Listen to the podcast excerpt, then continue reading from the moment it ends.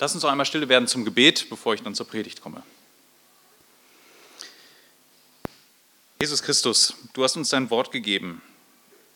Dein Wort, das uns das Evangelium verkündet, das uns zeigt, wie groß die Heilstaten sind, die der Vater durch dich in dieser Welt auch gewirkt hat. Und wir bitten dich darum, dass wir das Evangelium richtig verstehen und danach, danach leben, dass wir es lieben und hochhalten. So bitten wir dich auch, lass uns klar sein und klar, klar die Dinge sehen, die in deinem Wort stehen. Amen. Der heutige Predigtext ist wieder nicht aus Hebräer. Ich habe in der letzten Predigt aus Galater 1 und 2 gepredigt, aber das war für mich ein, ein Anlass, oder ich habe es zum Anlass genommen, eine Predigtreihe weiterzuentwickeln. Nicht über Galater, sondern über das Thema Leben durch das Evangelium. Keine Sorge, wir werden zu Hebräer zurückkehren. Ähm, aber ich möchte ein paar Themen mit euch durchgehen, die ich für grundlegend halte. Beim letzten Mal haben wir uns angeschaut, dass das Evangelium einzigartig in seiner Entstehung ist und deshalb kein Mensch das Recht hat, es in irgendeiner Art und Weise abzuändern oder zu ver verwässern. Das war Galater 1 und 2. Heute möchte ich mir mit euch ein Thema anschauen, das ich so überschreiben würde, der Christ und das Gesetz. Dieses Thema habe ich deshalb gewählt, weil wenn man Paulus liest, erkennt man, dass er den meisten Streit wahrscheinlich deshalb hatte, weil Leute ihn fragten, wo ist bei dir das Gesetz geblieben, lieber Paulus, bei deinem Evangelium. Schaut man sich den Römerbrief an, dann ist das wahrscheinlich der Brief, wo er sich am meisten mit diesem Thema beschäftigt. Manchmal helfen Statistiken und manchmal sind sie einem im Weg. In diesem Fall helfen einem Statistiken, glaube ich. Schaut man sich nämlich an, wie die Verteilung des griechischen Wortes für Gesetz ist, Nomos, im Neuen Testament, dann stößt man auf 195 Stellen. 195, nicht ganz 200. Auf 27 Briefe verteilt. Aber die Verteilung ist nicht gleich. Im Römerbrief finden wir ein Drittel dieser Stellen. In einem einzigen Brief. Dort finden wir 74 Mal dieses Wort. Ist sogar ein bisschen mehr als ein Drittel. In diesem Brief ringt Paulus nämlich mit, mit den Römern und zeigt ihnen sein Verständnis dafür, was das Evangelium ist und welchen Platz das Gesetz hat. Das ist das Thema. Ich möchte vorab stellen, was das Evangelium denn überhaupt ist, bevor wir dann zum Thema Gesetz kommen. Luther hat es einmal so definiert. Was aber ist das Evangelium? Es ist dies, dass Gott seinen Sohn in die Welt gesandt hat, um Sünder zu retten, die Hölle zu vernichten, den Tod zu überwinden, die Sünde wegzunehmen und dem Gesetz Genüge zu tun. Mit anderen Worten, Jesus kam in diese Zeit. Er starb in dieser Zeit als Gottes Sohn, völlig sündlos. Er starb am Kreuz den Tod stellvertretend für, für die Sünder, die an ihn glauben. Er wurde begraben, aber er blieb nicht tot. Er stand wieder auf und er ist in den Himmel gefahren und er wird wiederkommen. Als kurzen Abriss. Ich möchte mit euch heute einen Flug durch den Römerbrief machen. Das heißt, wir werden nicht in alle Details eintauchen. Nehmt es vielleicht als Anlass, diese Woche den Römerbrief zu lesen. 16 Kapitel sind nicht so viel. Zumal im letzten Kapitel sehr, sehr viel um Namen und Personen geht. Auch die sollten interessant sein. Einer wird zumindest heute noch interessant, glaube ich. Den Text, den ich als Anhaltspunkt nehmen möchte, irgendwo muss man ja anfangen. Wo fängt man nun an? Ich möchte mit Römer 5 anfangen. Römer 5, 12 bis 21.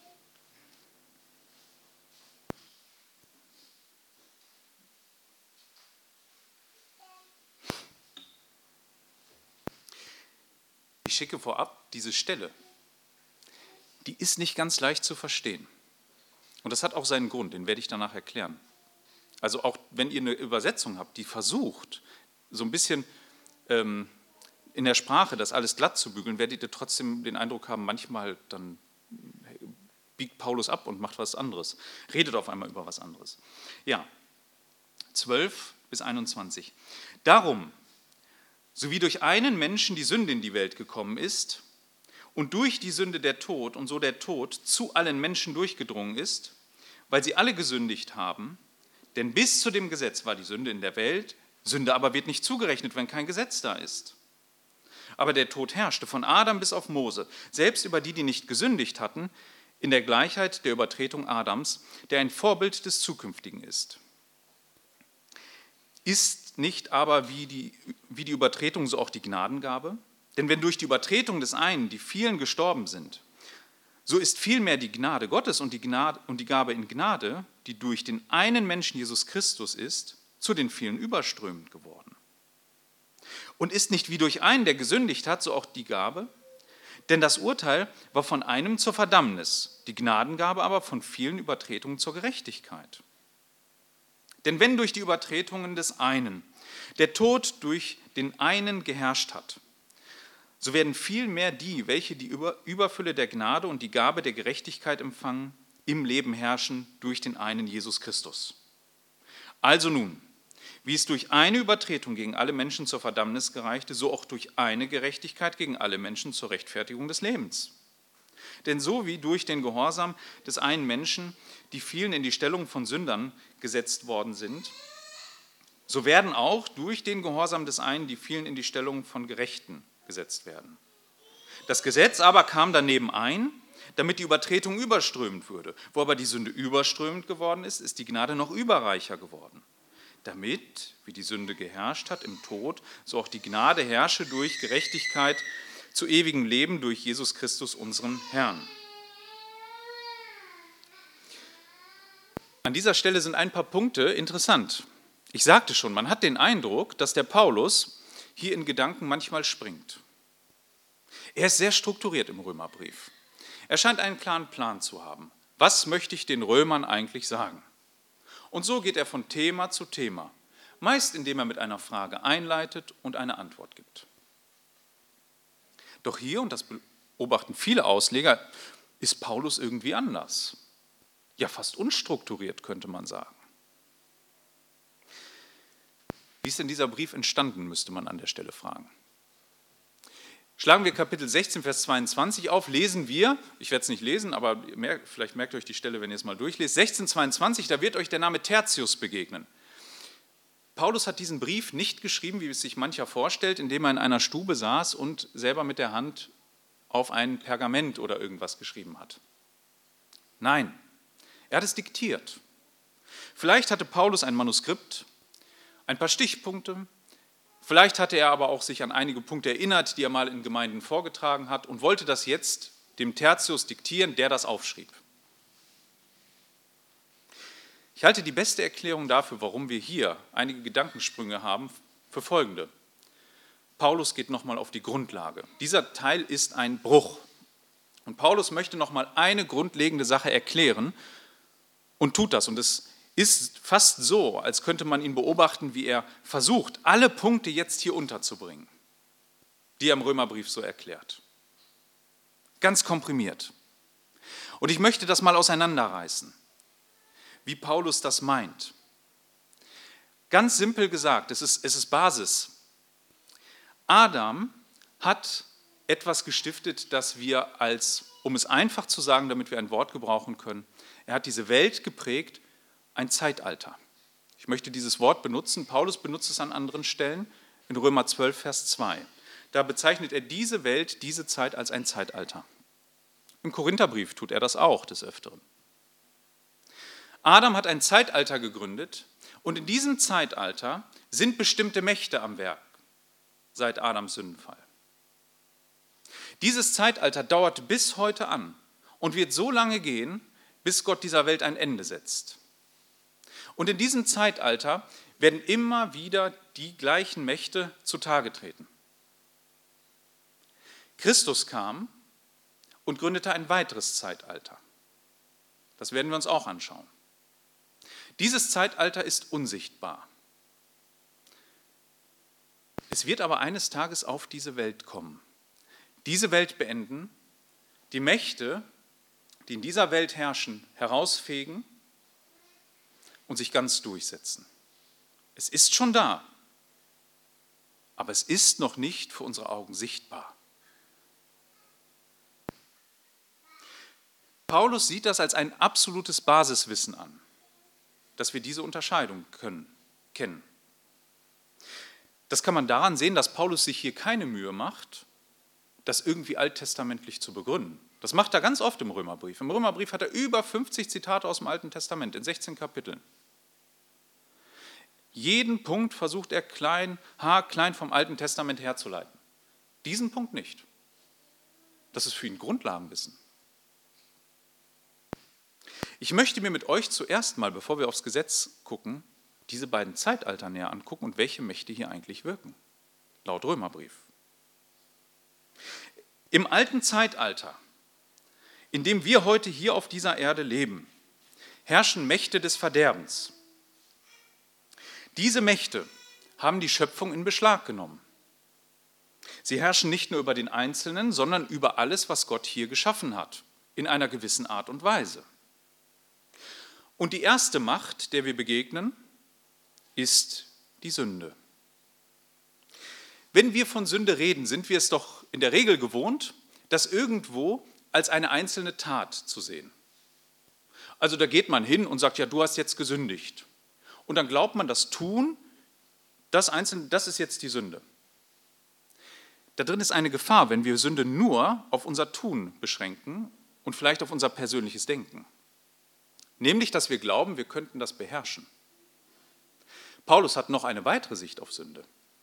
Es ist eine Macht, die nicht unter uns ist, sondern die über uns allen ist, die diese Welt beherrscht. Uns alle. Nicht wir herrschen über Sünde als Menschheit, sondern die Sünde herrscht über uns. Er nennt das Sklaven der Sünde. Unweigerlich. Das ist die erste Verderbensmacht, die er im Römerbrief anführt.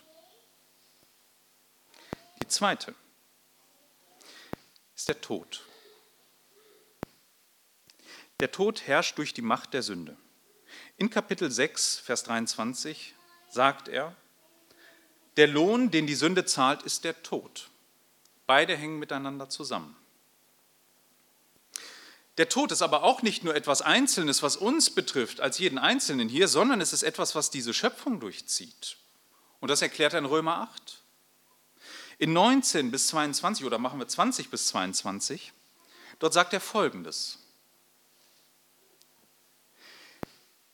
Denn der Nichtigkeit ist die ganze Schöpfung unterworfen worden, allerdings nicht freiwillig, sondern um dessen Willen, der ihre Unterwerfung bewirkt hat, jedoch auf die Hoffnung hin, dass auch sie selbst, die Schöpfung, von der Knechtschaft der Vergänglichkeit befreit werden wird, zur Teilnahme an der Freiheit welche die Kinder Gottes im Stande der Verherrlichung besitzen werden. Wir wissen ja, dass die gesamte Schöpfung bis jetzt noch überall seufzt und mit Schmerzen einer Neugeburt hart. Vergänglichkeit und Tod kennzeichnet diese Welt und das ist die zweite Macht neben Sünde, die über dieser Welt herrscht. Die dritte, es ist der Zorn Gottes. Der Zorn Gottes ist nicht nur etwas Persönliches über einzelne Menschen, sondern es ist das große Thema in Römer 1 und 2. Paulus leitet den Abschnitt in Römer 1 ab Vers 18 so ein. Denn Gottes Zorn offenbart sich vom Himmel her über alle Gottlosigkeit und Ungerechtigkeit der Menschen, welche die Wahrheit in Ungerechtigkeit unterdrücken. Nun, die Frage stellt sich, Tod sehen wir ja, das wird keiner wahrscheinlich bestreiten. Sünde, wenn man nicht mit ganz blinden Augen durch die Welt geht, sieht man das Böse in dieser Welt. Aber wie sieht man denn den Zorn Gottes? Woran ist der denn in dieser Schöpfung erkennbar? Sind es die Naturkatastrophen, wie manch einer meint? Ist es, dass einer, der Böses tut, auf einmal zu Schaden kommt? Paulus findet da eine ganz andere Antwort in Römer 1. Paulus erklärt Folgendes. Gottes Zorn wird ja, so leitet er ein, vom Himmel her offenbart. Wie geht das denn? Liest man dann weiter, sieht man Folgendes. Der gottlose Mensch tauscht Gott gegen irgendetwas ein, was er in dieser Schöpfung findet und anbetet. Daraufhin passiert eins, er kann auf einmal Wahrheit und Lüge nicht mehr voneinander unterscheiden. Sie tauschen ihre Plätze. Menschen gehen der Lüge auf den Leim und dann handelt Gott. Dann gibt er sie aktiv hin. Wohin? In Sünde. Die zunehmende Bosheit, die man in Gesellschaften beobachten kann und in der Menschheit, ist ein Zeichen von Gottes Zorn. Der Mensch versucht Gott zu entfliehen und rennt geradewegs in Gottes Zorn hinein. Es ist nicht so, dass Gott daneben steht und sagt, ich konnte ihn nicht halten. Er gibt ihn hin und sagt dann, geh. Und die Kreativität beim Bösen kennt keine Grenzen. Und so schickt er ihn geradewegs in seinen Zorn. Der Mensch, der also versucht zu fliehen, rennt geradewegs in die Arme eines zornigen Gottes. Das ist das Zeitalter, das seit Adam auf dieser Welt herrscht. Und nun schauen wir uns das an, was durch Christus geworden ist. Christus sprach, als er ähm, seine Jünger lehrte, immer wieder vom Himmelreich, vom Reich Gottes. Und das würde ich sagen, das ist das Synonyme. Also das kann man, das kann man gleich behandeln. Wir müssen hier beachten, und jetzt kommen wir zu einem entscheidenden Punkt, wenn wir über das Gesetz nachher sprechen. Viele unterteilen die Heilsgeschichte ausschließlich in Bündnisse. Sie gehen durch und sagen, ach guck mal, da ist ein Bund und da ist ein Bund und da ist ein Bund. Das ist eine gute Unterteilung, keine Frage. Aber hier ist etwas Größeres passiert, als Christus in diese Welt kam. Er spricht nicht nur davon, einen neuen Bund zu bringen, sondern eine neue Schöpfung. Etwas nie Dagewesenes. Etwas, was diese Schöpfung heilt, neu machen wird eines Tages. Es ist größer. Das ist ein wichtiger Punkt. Christus gründet ein Reich, er schließt ein Bündnis, aber gleichzeitig ist es eine neue Schöpfung, die, los, die losgetreten wird. In Kolosser 2, Vers 9 bis 15, da wird uns das vor Augen gemalt, was das denn bedeutet.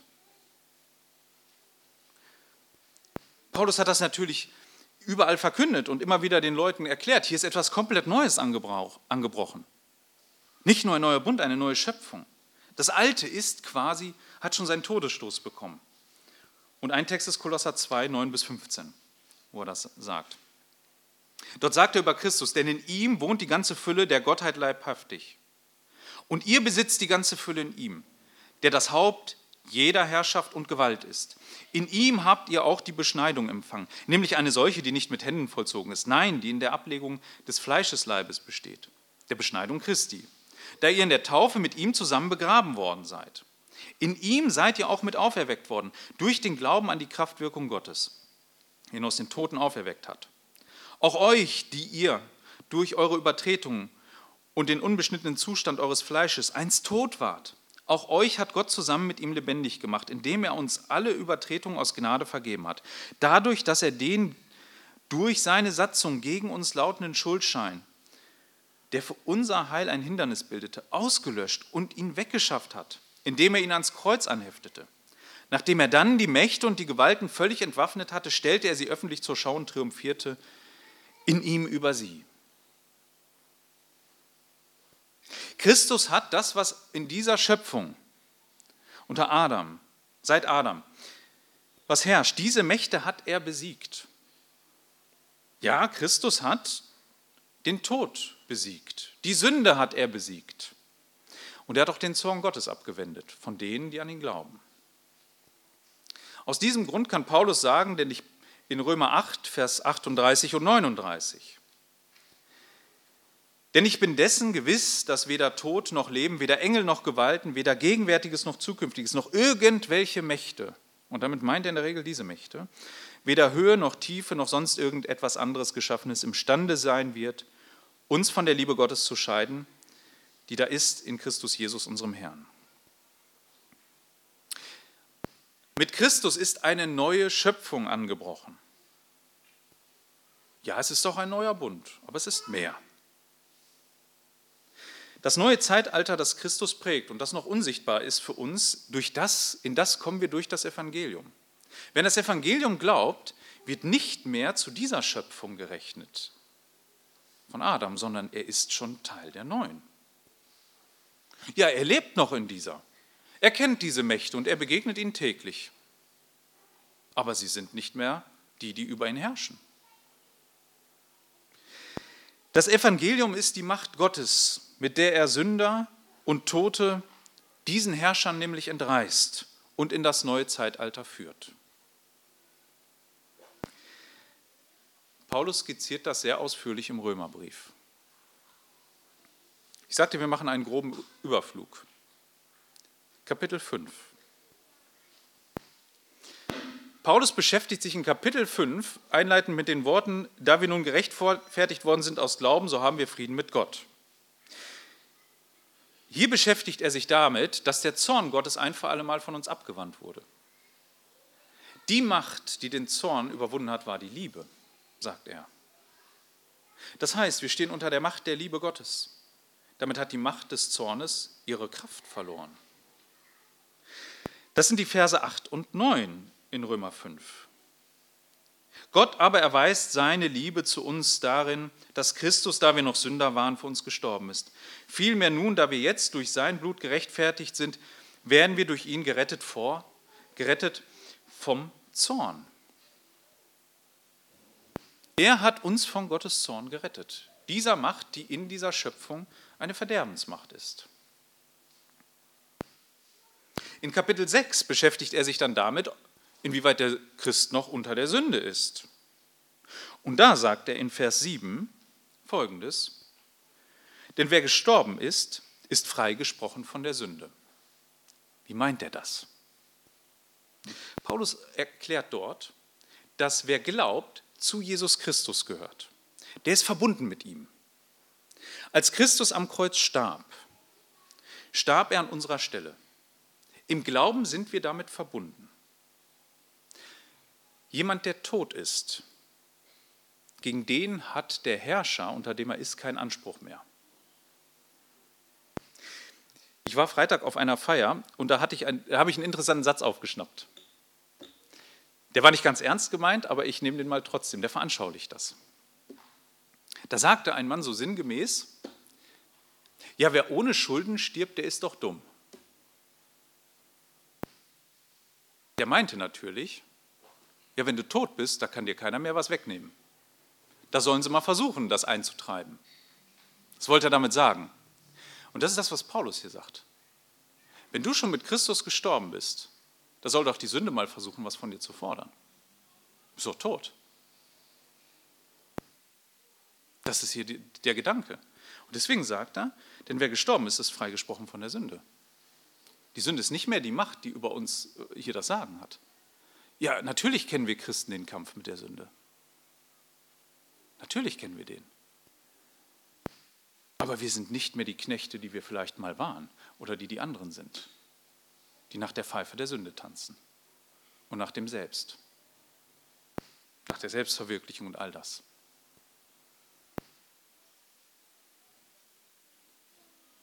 Kapitel 8. Dort widmet er sich der Frage, wie steht es denn mit dem Tod? Und dort sagt er, wir sind frei vom Tod im Grunde durch den Geist. Und der Gedankengang ist folgender, der ist gut in elf zusammengefasst. Wenn aber der Geist dessen, der Jesus aus den Toten auferweckt hat, in euch wohnt, so wird er, der Christus aus den Toten auferweckt hat, auch eure sterblichen Leiber lebendig machen wegen seines in euch wohnenden Geistes.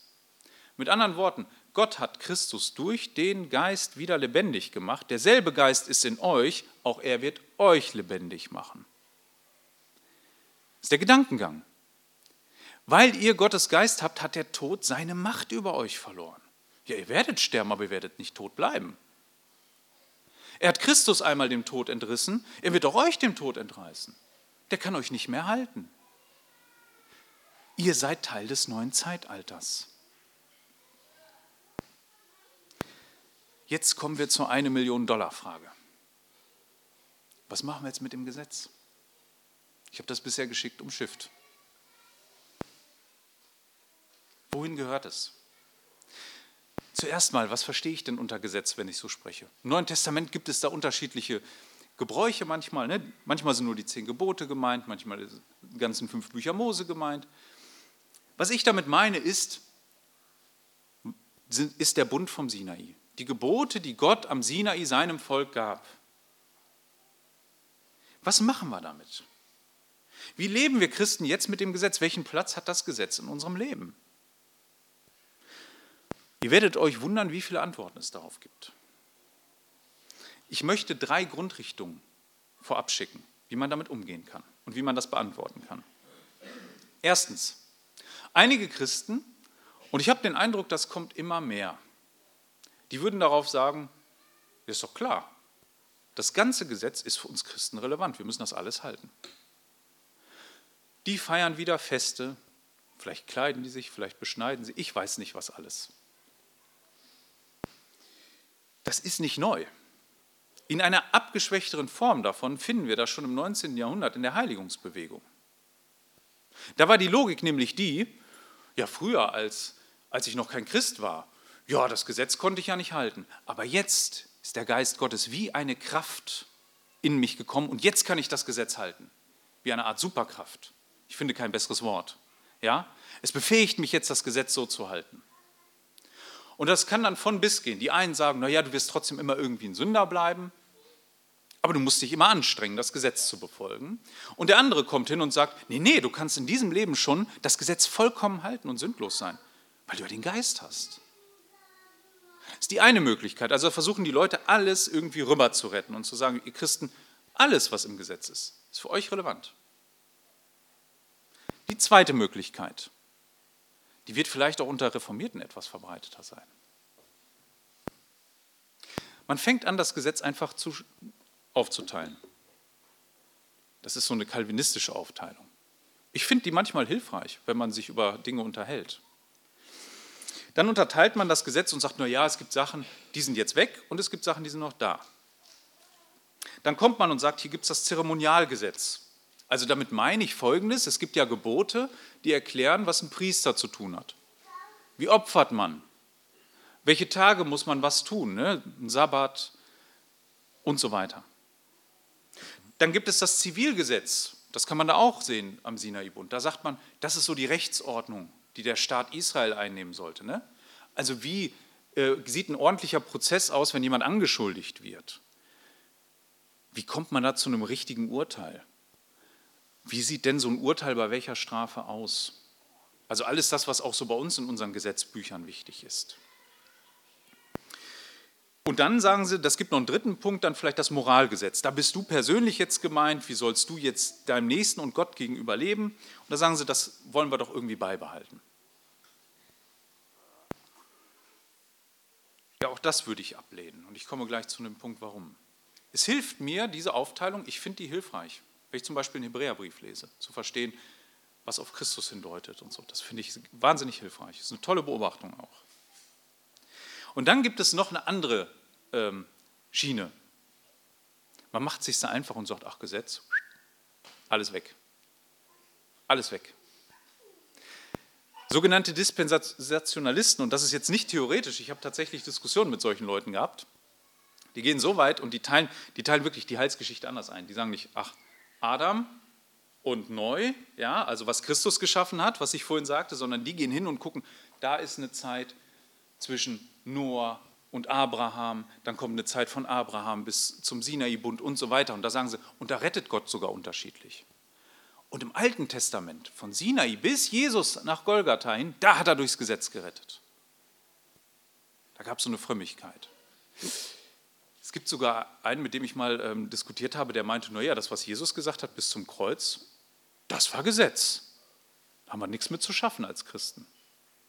Das ist natürlich eine steile These, ne? dass wir nicht darauf hören, was Jesus gesagt hat vor seiner Kreuzigung. Ne? Ja, ja. Aber ihr versteht, worauf ich hinaus will. Ne? Es gibt also drei Arten, wie, wie Leute damit umgehen. Sie versuchen irgendwie das ganze Gesetz rüber zu retten und zu sagen, guck mal, lieber Christ, du bist jetzt neu in der, du bist in der neuen Schöpfung, aber Gesetz ist immer noch da Thema. Oder du nimmst nur einen Teil mit oder gar nichts. Ich glaube, die liegen alle drei falsch. Sie haben nicht verstanden, wofür das Gesetz war. Das Gesetz ist nämlich die vierte das meine ich ernst, die vierte Verderbensmacht in der Welt Adams. Wenn wir uns durch den Römerbrief gehen, erkennt man relativ schnell, dass Paulus das Gesetz sehr, sehr hoch ansieht. Und ich werde auch zeigen, von dem Gesetz können wir gar nicht hoch genug reden. Aber wir müssen es an seinem Platz lassen. Paulus erklärt, wofür das Gesetz gegeben wurde. Und dazu muss man ein bisschen durch den Römerbrief blättern. Wir fangen mal in Römer 3 an. 29, äh, Entschuldigung, 19 bis 21. Wir fangen an mit Vers 19. Wir wissen aber, dass das Gesetz alles, äh, dass das Gesetz alles, was es ausspricht, denen vorhält, die unter dem Gesetz sind. Es soll eben einen jeden der Mund gestopft werden, um die ganze Welt dem Gericht Gottes verfallen sein. Punkt 1. Das Gesetz ist dazu da, damit wir den Mund halten. Wer glaubt, sich so vor Gott zu stellen und zu sagen, ich habe irgendeinen Anspruch, der kennt Gottes Gesetz nicht. Der muss mal ernsthaft Gottes Gesetz lesen. Da wird man ganz schnell still, glaube ich. Das Gesetz ist nämlich etwas, was uns auf den Platz verweist und uns deutlich macht, ah, für dich war der einzige Anspruch, den du hast, ist Gericht. Halt den Mund, sagt Paulus hier. Das ist die Aufgabe des Gesetzes. Halt den Mund. Vers 20, das zweite. Denn aufgrund von Gesetzeswerken wird kein Fleisch vor Gott gerechtfertigt werden. Durch das Gesetz kommt ja nur Erkenntnis der Sünde. Zweiter Punkt. Durch Gesetz erkennen wir erst, was eigentlich Sünde ist. Wer das Gesetz liest, erkennt, dass da ein Graben ist zwischen uns und Gott. Unüberbrückbar, zwischen dem Anspruch, den er erhebt, und unserem Handeln.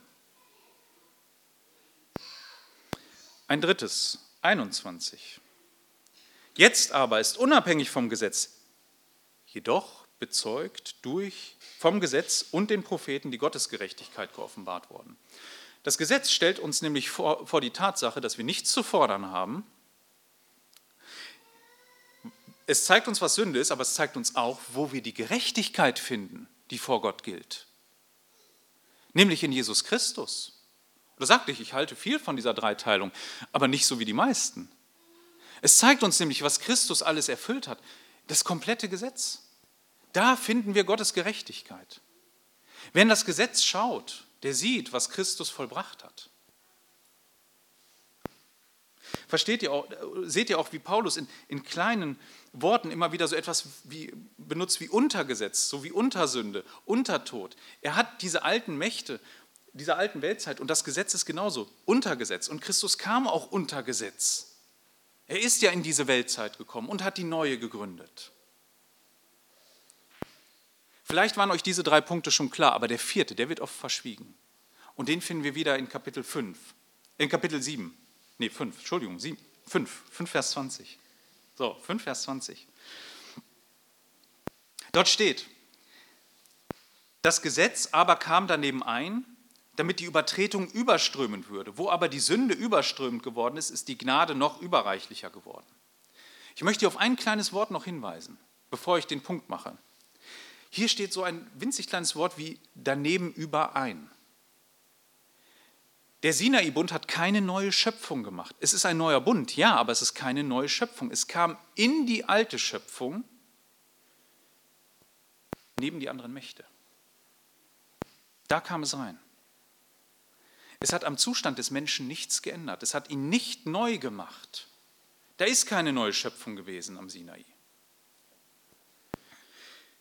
Aber was der Punkt hier ist, den er eigentlich machen will, das ist der, dass nämlich die Sünde hervorgelockt wird durch das Gesetz.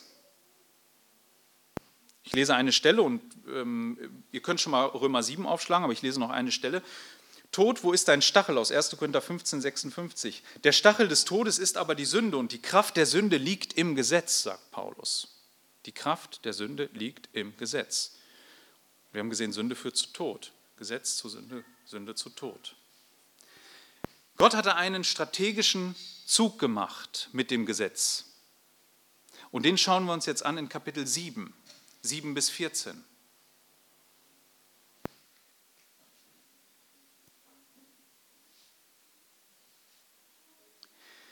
Was folgt nun daraus? Ist das Gesetz selbst Sünde?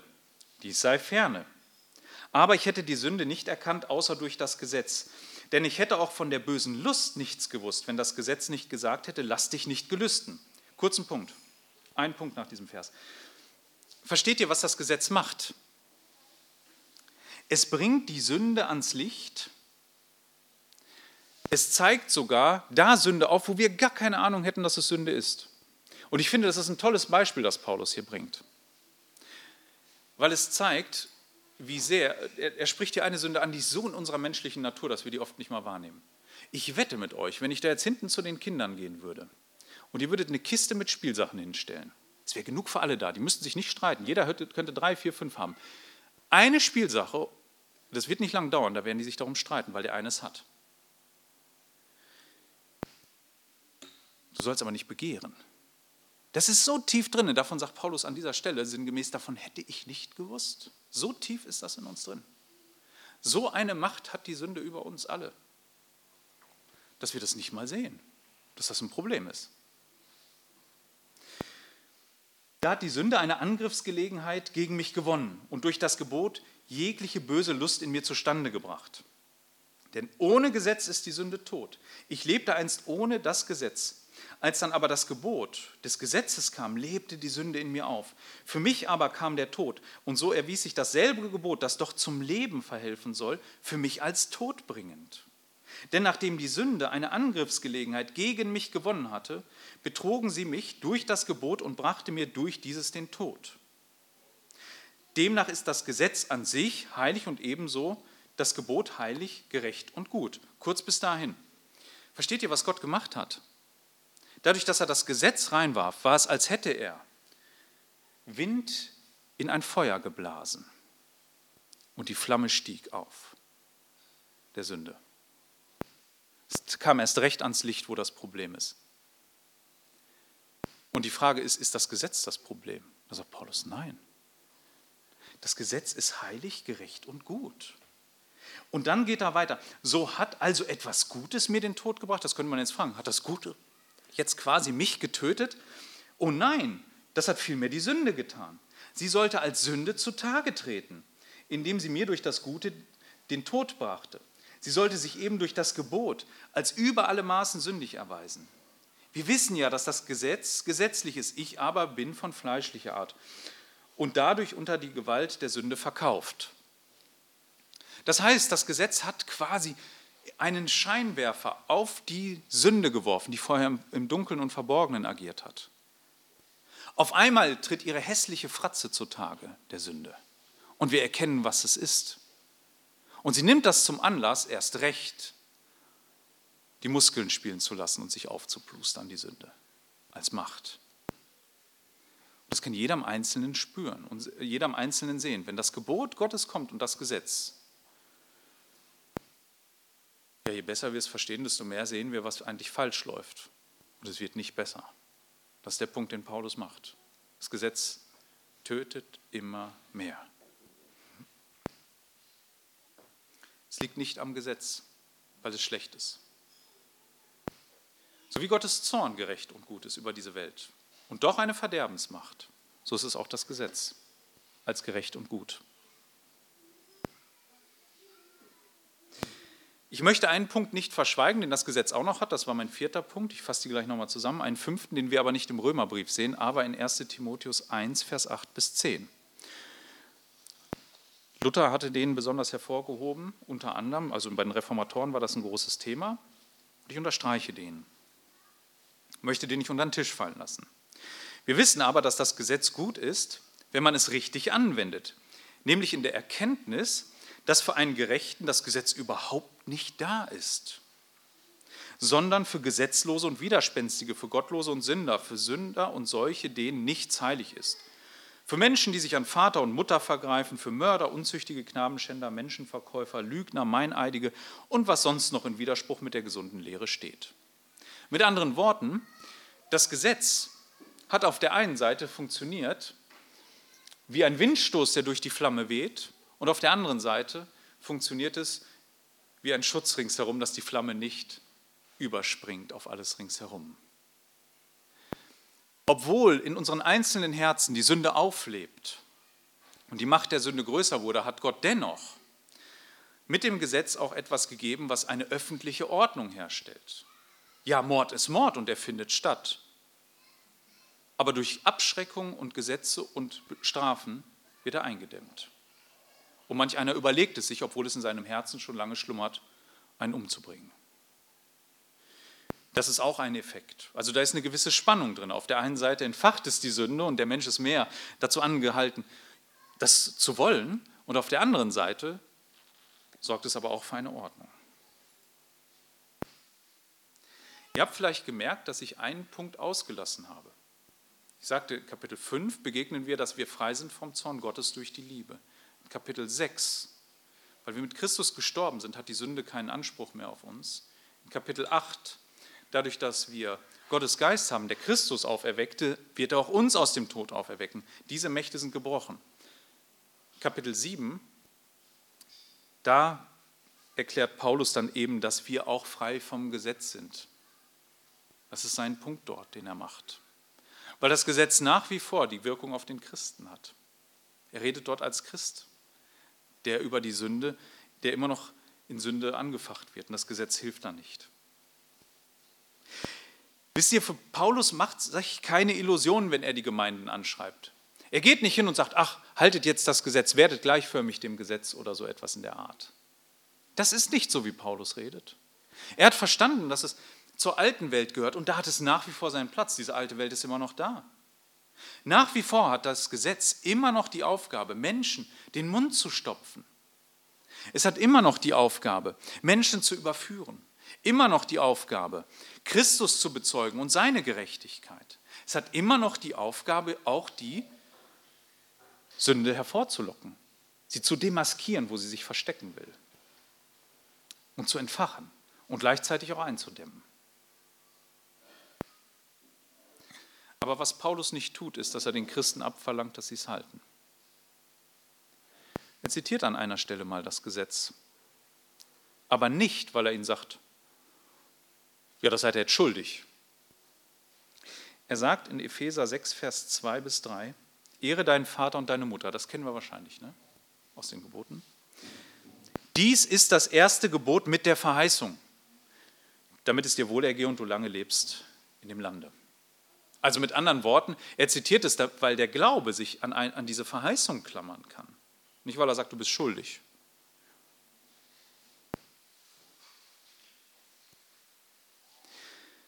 Paulus unterstreicht diesen Punkt in Römer 3 ganz besonders. Und ich möchte nochmal in Römer 3 zurückkehren und zwei Verse mit euch betrachten. 3 Vers 28 und da macht er eine universelle Aussage. Denn wir halten dafür, dass der Mensch durch den Glauben gerechtfertigt werde, ohne Gesetzeswerke. Ohne Gesetzeswerke. Ja, manch einer wird jetzt sagen, na, wie sollen wir dann leben? Ne? Wenn ich keinem mehr das Gesetz jetzt vor die Nase halten kann, keinem Christen, wie sollen wir denn nun leben? Die Frage werde ich in zwei Predigten ähm, beantworten, ausführlich. Ich schicke schon vorab. Wir lieben, weil er uns zuerst geliebt hat. Das Prinzip der Liebe ist das Maßgebende für unser aller Leben. Und was das heißt, werde ich zeigen. Und das ist das, Maß, das, ist das was Paulus immer fordert. Ja, Johannes geht so weit und erklärt, wer sagt, dass er, seinen, dass er Gott liebt und seinen Bruder hasst, ja, dem spricht er das Christsein ab. Die Liebe ist unsere, ich nehme das theologische Wort, unsere Ethik. Das, wonach wir jetzt leben. Dazu müssen wir das Evangelium verstanden haben, um die Liebe richtig zu verstehen und nicht wie die Welt Liebe versteht.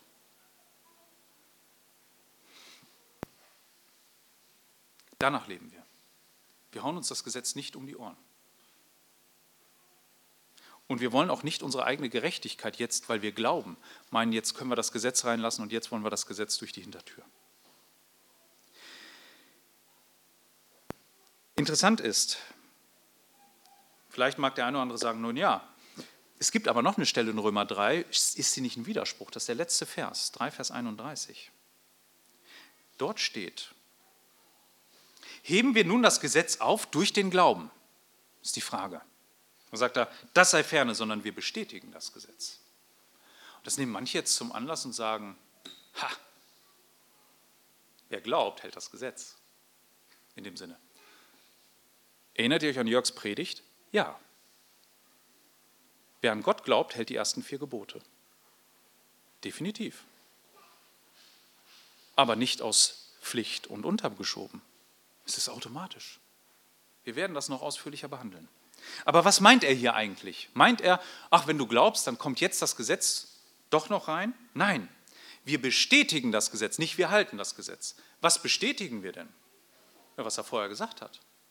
Was hat er dann vorher gesagt? Er sagte, das Gesetz stopft uns den Mund. Es zeigt, dass wir alle gerichtsreif sind. Es überführt uns. Und es zeigt, dass die Gerechtigkeit in Christus ist. Versteht ihr, wer glaubt, hat diese drei Punkte schon bestätigt. Er sagt, jawohl, ich habe nichts vor Gott an Gerechtigkeit. Punkt 1, ich halte den Mund.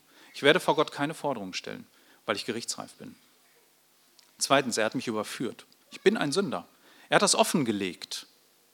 Und drittens, die einzige Gerechtigkeit, die es gibt, ja, ich stimme dem Gesetz zu, die ist in Christus. Das tun wir durch den Glauben.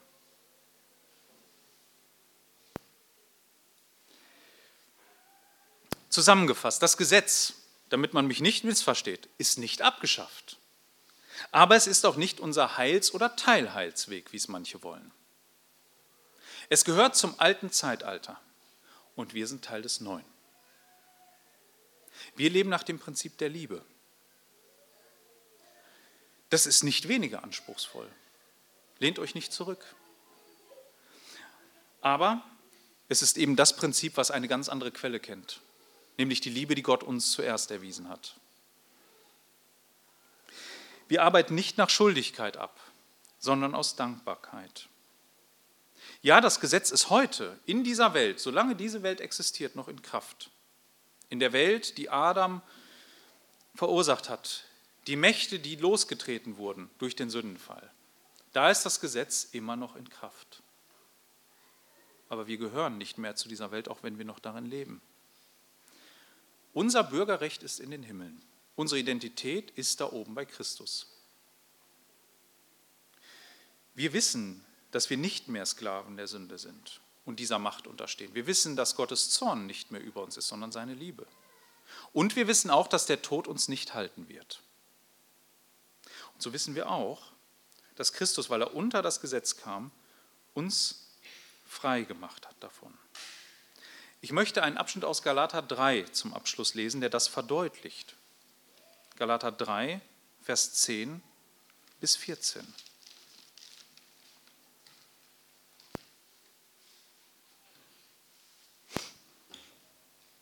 Denn so viele aus Gesetzeswerken sind, sind unter dem Fluch.